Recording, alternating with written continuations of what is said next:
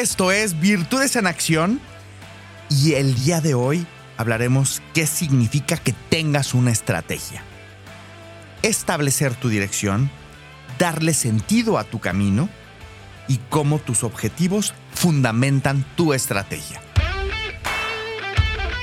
Esto es Virtudes en Acción, el podcast perfecto para el crecimiento en todos los aspectos de tu vida. ¿Qué quieres? ¿Hacia dónde vas? ¿Qué opciones tienes? ¿Cuáles son tus prioridades? ¿Cómo potenciar tus virtudes? Descúbrelo en este podcast. Este episodio de tu podcast Virtudes en Acción está patrocinado por mi libro Do el Camino del Crecimiento Continuo, el cual está disponible en mi página doelcamino.com. Si disfrutas de las ideas compartidas en este podcast, quieres aprender más acerca de ti y cómo entrenarte continuamente para fortalecer hábitos que te impulsen al logro de tus objetivos, seguramente este libro te encantará. Si quieres conseguir mi libro, ingresa a doelcamino.com en donde podrás conseguirlo por Amazon tanto en electrónico para la aplicación Kindle como en físico para que te llegue a cualquier parte del mundo en que te encuentres. Si vives en México, recomiendo selecciones la opción Envíos a México. También está disponible en inglés. Muchas gracias por impulsar este proyecto poniendo tus virtudes en acción.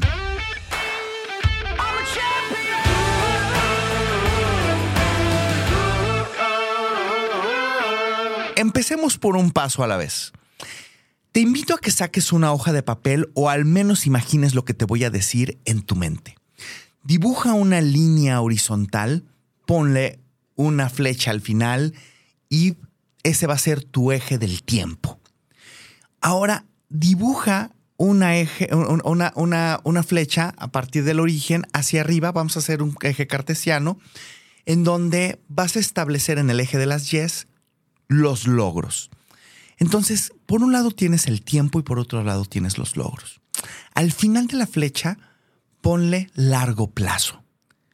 Y el largo plazo usualmente son cinco años o más.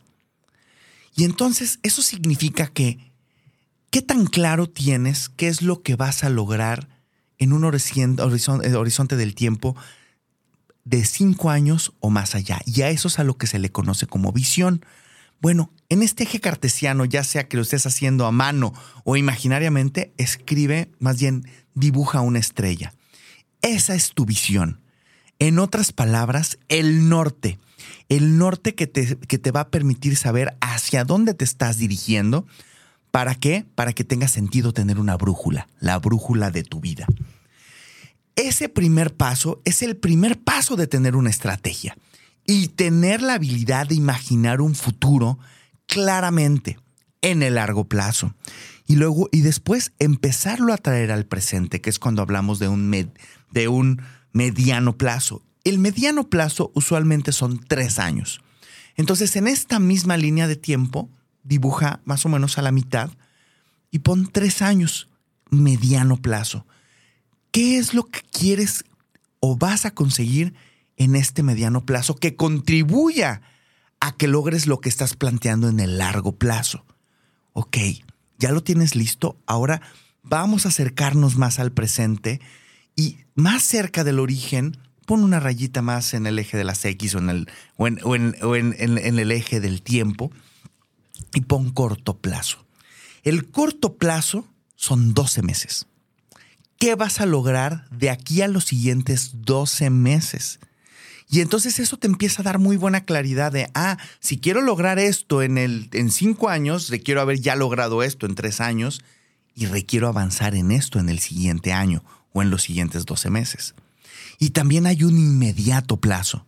Y el inmediato plazo tiene que ver con qué vas a hacer en los siguientes 90 días, 60 días, 30 días, incluso esta semana. Esto que te estoy planteando es la base para empezar a establecer una estrategia. Aún no has establecido la estrategia, pero ya tienes dirección. Y esta dirección le empieza a dar sentido a tu vida. Porque al final lo que tú quieres es convertir tus sueños en realidad. Y para hacerlos hay que empezarles a poner fecha. De esa manera los empiezas a convertir en metas. Entonces, ponerle fecha a, mi sueño en el largo plazo es a lo que se le llama una visión. Aunque hay otras perspectivas que dicen, imagina imagina este, hacia el futuro y no le pongas fecha. Yo siempre recomiendo que a tus visiones, en ese horizonte de largo plazo, le pongas un horizonte del tiempo para que lo hagas, para que lo, para que se sienta real. Y después cuando lo describas, descríbelo en tiempo presente, para que todavía lo hagas más real. Es como si viajaras en el tiempo y dijeras en cinco años qué es lo que has conseguido. Te invito a que clarifiques tus sueños e imagines lo que quieres verdaderamente. Que eches a, volar tu imaginación y te imagines, ¿qué imagino en cinco años? ¿Qué imagino en tres años? ¿Qué imagino en doce meses? Ahora quiero que regreses nuevamente a este gráfico que, has, que hemos venido trabajando, el tiempo y los logros, que te plantees cerca del origen, digo, obviamente ya has tenido logros en tu vida, y que dibujes una línea recta hacia tu visión, hacia la estrella que planteaste, hacia tu norte. Bueno, ese vector o esa flecha que acabas de dibujar es lo que se le conoce como misión o propósito. Tiene que ver con tu razón de ser. En otras palabras, ¿para qué te levantas todas las mañanas? Es eso que le da sentido a tu vida diariamente eso que le da enfoque a tu vida o a la de tu organización, si lo estás viendo desde un punto de vista organizacional, diariamente. Por eso las misiones o, los propósitos son muy cortos. Por ejemplo, un propósito personal es eh, disfrutar de la vida contribuyendo a la vida de mi familia y aportándole a la vida de las personas que están a mi alrededor. Bueno, yo aquí te diría, mientras más concreto, más poderoso, pero define cuál es esa razón para la cual te estás levantando todos los días. ¿Para qué lo estás haciendo? Eso le da un gran sentido a tu vida. Y si te das cuenta gráficamente, lo que estás planteando es, ah, que estoy trabajando diariamente para ir avanzando hacia donde quiero ir. Ahora, hay algo que en esta gráfica forma parte del todo y son los valores. Y los valores con los cuales estás tomando decisiones. En otras palabras, ¿cuáles son esos parámetros de comportamiento y actitudes con los cuales estás tomando tus decisiones? O lo que he comentado en otros episodios, ¿cuál es tu código de honor? ¿Por qué? Porque ese código de honor te permite ir decidiendo quién es, uno, qué tanta congruencia estás teniendo con tu verdadera esencia. Y dos, te está permitiendo saber, pues, a qué personas em, estás permitiendo que estén cerca de tu vida. ¿Por qué? Porque estás en sincronía o ecualizados en ese mismo sistema de valores o en sistemas de valores similares. Recuerda que los valores, para que tú los puedas plantear, requieren ser binarios, es decir, cero o uno, como en la informática. Es decir, ¿lo tienes o no lo tienes? Yo no puedo decir, ah, bueno, es que mi valor es el profesionalismo, pero soy medio profesional. A ver, si yo digo que uno de mis valores incuestionables para hacerlo binario es el profesionalismo, significa que estoy dando el todo en todo momento para aportarle valor a los demás. Y eso es un valor, el profesionalismo. Si yo digo que uno de mis valores es la puntualidad, en realidad soy puntual y se nota y la gente a mi alrededor me puede definir como una persona comprometida y puntual. Y cuando alguna vez no llegara a no suceder, bueno, pues es, es una excepción, pero es porque algo, algo fuera de mi control sucedió que me permitió no serlo, pero muy probablemente hasta avisé previamente. Estos simplemente son ejemplos de cómo los valores van dictando el cómo tomas decisiones en tu vida. Aseguras, asegúrate que tienes claros estos valores incuestionables, tanto si lo estás viendo este ejercicio como persona a como empresa. Recuerda que regresando a esta gráfica que, te, que habíamos planteado, una idea sin fecha es un sueño, pero una idea con fecha es una meta. Y lo que está haciendo tu sistema de valores es cómo te estás comportando en el transitar en este camino. Em, es importante también que te cuestiones qué es lo que me motiva internamente. ¿Qué te motiva internamente para avanzar en tu propósito hacia tu visión? ¿Cuáles son esos comportamientos y actitudes que más valoras en ti y en los demás? si los puedes describir de 3 a 7 con lujo de detalle, cuando me refiero con lujo de detalles, con tus propias palabras, qué significa, por ejemplo, el profesionalismo para ti, qué significa el compromiso, la confidencialidad, eh, lo que sea que tú te estés, la integridad, lo que sea que te estés planteando, le va a empezar a dar muy buena forma a tu estrategia. Ahora, ojo, esto es solamente parte de empezar a establecer una estrategia. Lo que hace falta es que conviertas tus ideas en objetivos. Y para convertir una idea en objetivos o una meta en un objetivo, acuérdate que la meta es una idea con una fecha. Ya tienes una meta, pero aún no es un, un objetivo, porque para que sea un objetivo requieres hacerlo de manera inteligente. O como su acrónimo en inglés, requieres hacerlo SMART. Asegúrate que sea específico, que sea medible, que tenga forma en la cual puedas monitorear progreso, que sea accionable, que sea relevante con tu estrategia, en este caso con tu visión y tu propósito de vida, y que tengan tiempo límite. Estos objetivos, para que tengan un gran poder, establecelos en los siguientes 12 meses. Porque si te regresas a la gráfica que, que habías planteado, cuando tú estableces los objetivos que vas a conseguir, los empiezas a establecer, son como los peldaños que te van a permitir ir avanzando hacia la visión que te planteaste. Son los peldaños que te van a permitir avanzar en los siguientes 12 meses y decir, ya logré esto en estos 12 meses y entonces me corresponde ahora seguir avanzando en lo que establecí en el mediano plazo. Y así sucesivamente. Esa área bajo la curva, ¿te acuerdas que dibujaste una línea recta que iba del origen hacia la visión? Bueno, cuando tienes los peldaños, y si tú colorearas todo eso de abajo, podrías decir que ya tienes una estrategia. ¿Por qué? Porque tienes claro hacia dónde vas, tienes clara tu sentido de por qué, de, la, de para qué lo estás haciendo, que es tu misión, tienes los objetivos que son los peldaños que te permitirán transitarlo, y entonces tienes claro el qué. Aún no tienes claro el cómo, pero el qué ya está claro. Y eso y el qué ya le empieza a dar forma a lo que vas a conseguir. Ahora, vamos profundizando en el tema de los objetivos, porque un error común cuando se establecen estrategias es que se desbalancean los objetivos. lo, lo, voy a explicar primero a nivel empresa porque es mucho más fácil de comprender. Las empresas para poder subsistir, definitivamente requieren tener una fuerza comercial que les permita generar ventas y te requieren tener un sistema de gestión y control o contraloría para monitorear los gastos y también poder tener un sistema de presupuestos para precisamente ir gestionando los recursos y lograr tener una rentabilidad. Pero eso es solamente una parte de la ecuación que es la financiera. Hacen falta otras partes de la ecuación, pero me ha tocado ver empresas que dejan de lado las otras partes de la ecuación porque le dan demasiada importancia a la parte financiera.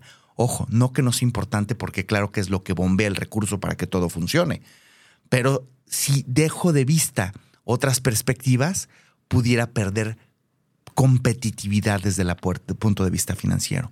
Hay un autor que yo sigo de muchos años, un par de autores que es Kaplan y Norton, que diseñaron el Balance de Scorecard o cuadro de mando integral, que habla de cuatro perspectivas. Lo que ellos dicen, y esta es la manera de balancearlo, es, ya conoces la visión de tu empresa, tu misión de empresa y tus valores corporativos, excelente, eso va al centro.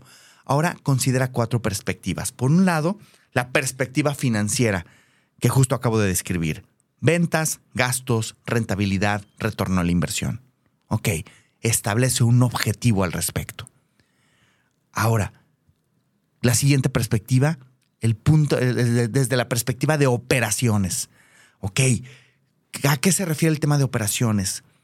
¿Qué, estás, ¿Qué van a conseguir en temas de control de inventarios, control de calidad, estandarización de, procesos clave, especialización, que es lo que precisamente define la ventaja competitiva dentro de la empresa? Ah, qué tipo de objetivo te estás planteando desde el punto de vista de operaciones.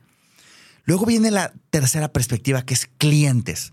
Ah, cómo estás monitoreando la satisfacción del cliente, qué estás haciendo al respecto, cómo están reteniendo a sus clientes, cuáles son las referencias que obtienen por parte de ellos.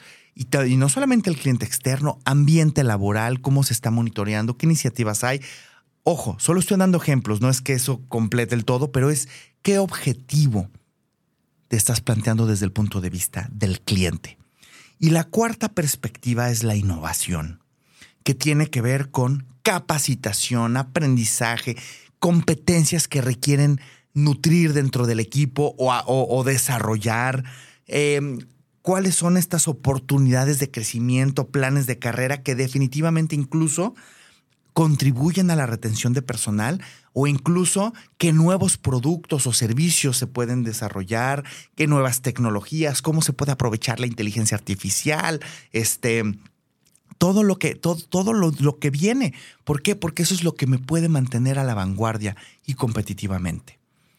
Más bien, y de una manera muy competitiva. Ahora, ojo, desde el punto de vista empresa, lo que acabamos de plantear es cómo balanceas tus objetivos y vimos cuatro perspectivas, financiera, operaciones, clientes e innovación. Algunos de ustedes me van a estar escuchando o tal vez tú me estás escuchando y dices, oye, pero a mí me interesa ver cómo puedo balancear mis objetivos como persona. Y pues te felicito que sigas aquí porque eso es lo que voy a describir en este momento y te voy a platicar de seis parámetros.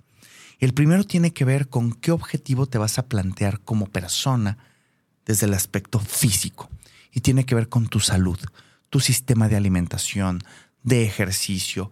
¿Qué, es, ¿Qué objetivos tienes o qué objetivo tienes para cuidar tu salud? El segundo punto es el aspecto emocional.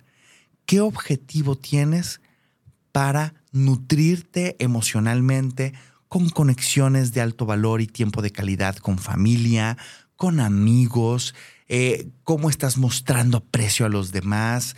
cómo das aprecio, cómo aprendes a recibirlo, porque todo eso tiene que ver con el aspecto emocional y definitivamente si emocionalmente lo estás trabajando o incluso hasta que algún objetivo podría ser, pues trabajar algún, algún tema que tengas en tu vida con los profesionales de la salud mental. Yo no lo sé, pero ¿qué objetivo tienes desde el punto de vista emocional? El tercer punto es la parte espiritual, que tiene que ver con los valores que habíamos platicado, tu congruencia con estos valores, el legado que estás dejando, si tienes alguna creencia religiosa, cómo la estás viviendo y si no la tienes, cómo estás conectando contigo, con tu interior, con el entorno y contribuyendo a que vives en congruencia con quien quieres ser porque eso te nutre espiritualmente. ¿Qué objetivo planteas ahí? El, cuarto aspecto es el aspecto social, que es qué estás haciendo por tu comunidad, cómo estás ayudando a los demás, eh, cómo estás contribuyendo. Fíjate que el aspecto social es algo que a veces dejamos, dejamos de lado, pero verdaderamente contribuye a nuestra vida y vale la pena que tengas un objetivo al respecto. Luego viene, evidentemente, el aspecto económico como quinta perspectiva, y es qué estás haciendo o cuáles son tus objetivos desde el punto de vista de ingresos, ahorros, inversiones, em, si quieres em, comprar un departamento, una casa, un viaje, o sea, cómo estás gestionando tus recursos financieros, llevas un presupuesto, lo monitoreas, em, gastas menos de lo que, de lo que ganas o, es, o por el contrario, y entonces cómo puedes aprender esa gestión de recursos económicos, de quienes te puedes asesorar, establece un objetivo al respecto.